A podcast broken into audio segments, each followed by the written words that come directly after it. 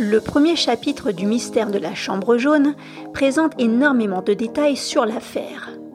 Dans cet épisode coup de pouce, je reviens sur ce premier chapitre pour résumer les points importants.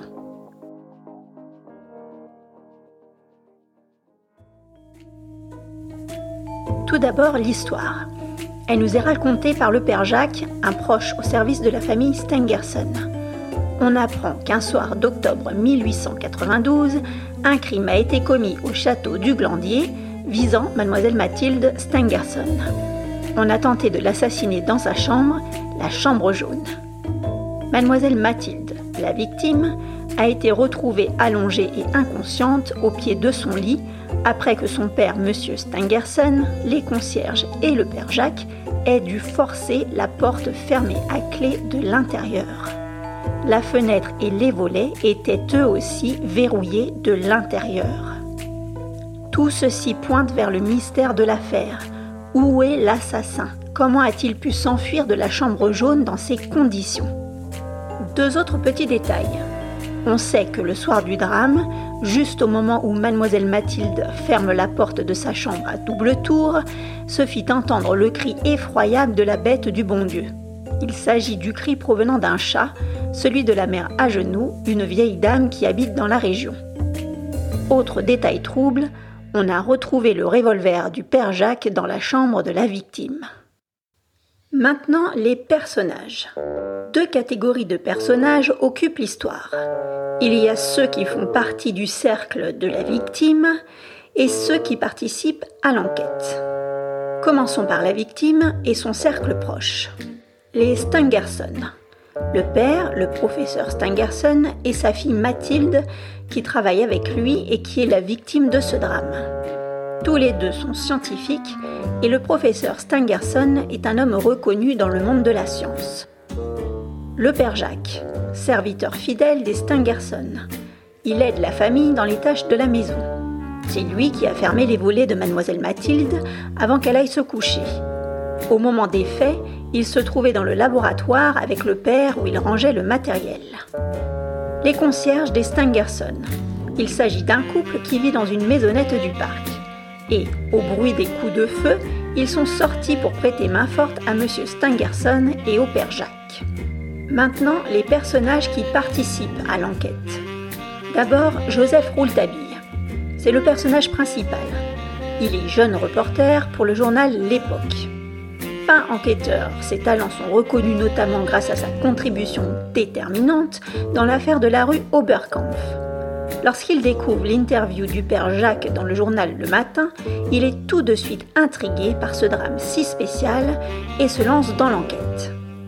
Sinclair, il tient trois rôles importants qu'il faut bien retenir. Il est d'abord le narrateur de l'histoire. Il est aussi l'ami de Rouletabille et il est avocat de métier.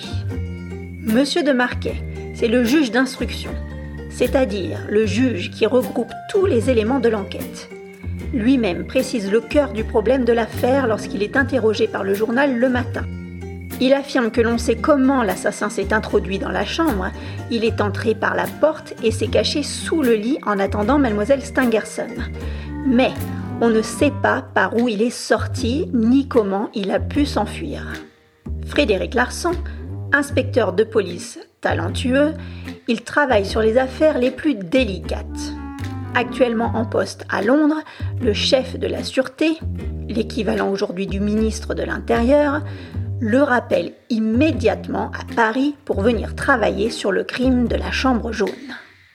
Passons au lieu du drame. Monsieur Stangerson et sa fille Mathilde vivent dans le château du Glandier situé au-dessus d'Épinay-sur-Orge, près de la forêt de Sainte-Geneviève, en région parisienne. Le château du Glandier comprend un parc au fond duquel se trouve un pavillon, c'est-à-dire une petite maison. Ce pavillon s'appelle la Chênaie. C'est ici que travaillent les Stangerson, père et fille, dans leur laboratoire. C'est également dans ce pavillon que se situe la chambre jaune. On précise d'ailleurs que la chambre jaune est attenante au laboratoire. Cela signifie qu'elle est juste à côté. Donc, le laboratoire et la chambre jaune communiquent ensemble via une porte. celle qui a été forcée pour entrer dans la chambre jaune. Tous ces événements se sont donc produits dans le pavillon de la Chênaie, c'est-à-dire à, l'intérieur du parc du château du Glandier. L'époque de l'histoire. Un petit mot maintenant sur l'époque de l'histoire qui se situe en 1892.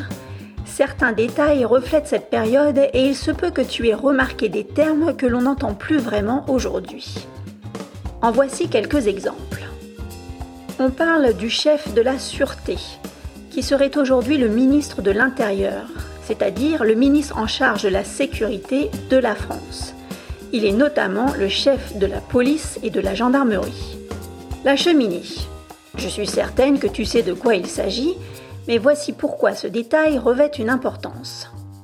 Lorsque le père Jacques dit que mademoiselle Mathilde retourne au château les mois d'hiver car la chambre jaune ne comporte pas de cheminée. Il faut comprendre qu'à cette époque, la cheminée était le moyen de se chauffer. Il n'existait pas de radiateur ni de chauffage. Ainsi, sans cheminée, mademoiselle Stangerson ne restait dans la chambre jaune uniquement les mois chauds de l'année.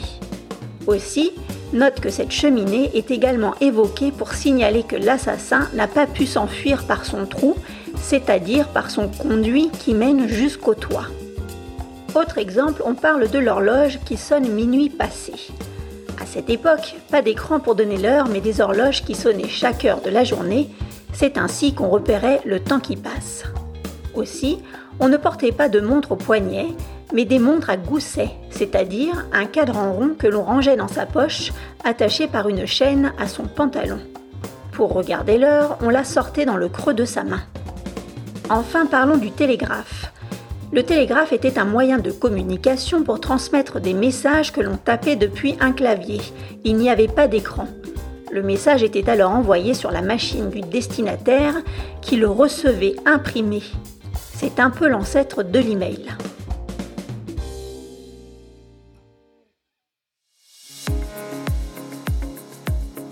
Pour conclure, ce type de roman, le roman policier, présente énormément de détails et d'indices qui peuvent tous avoir de l'importance.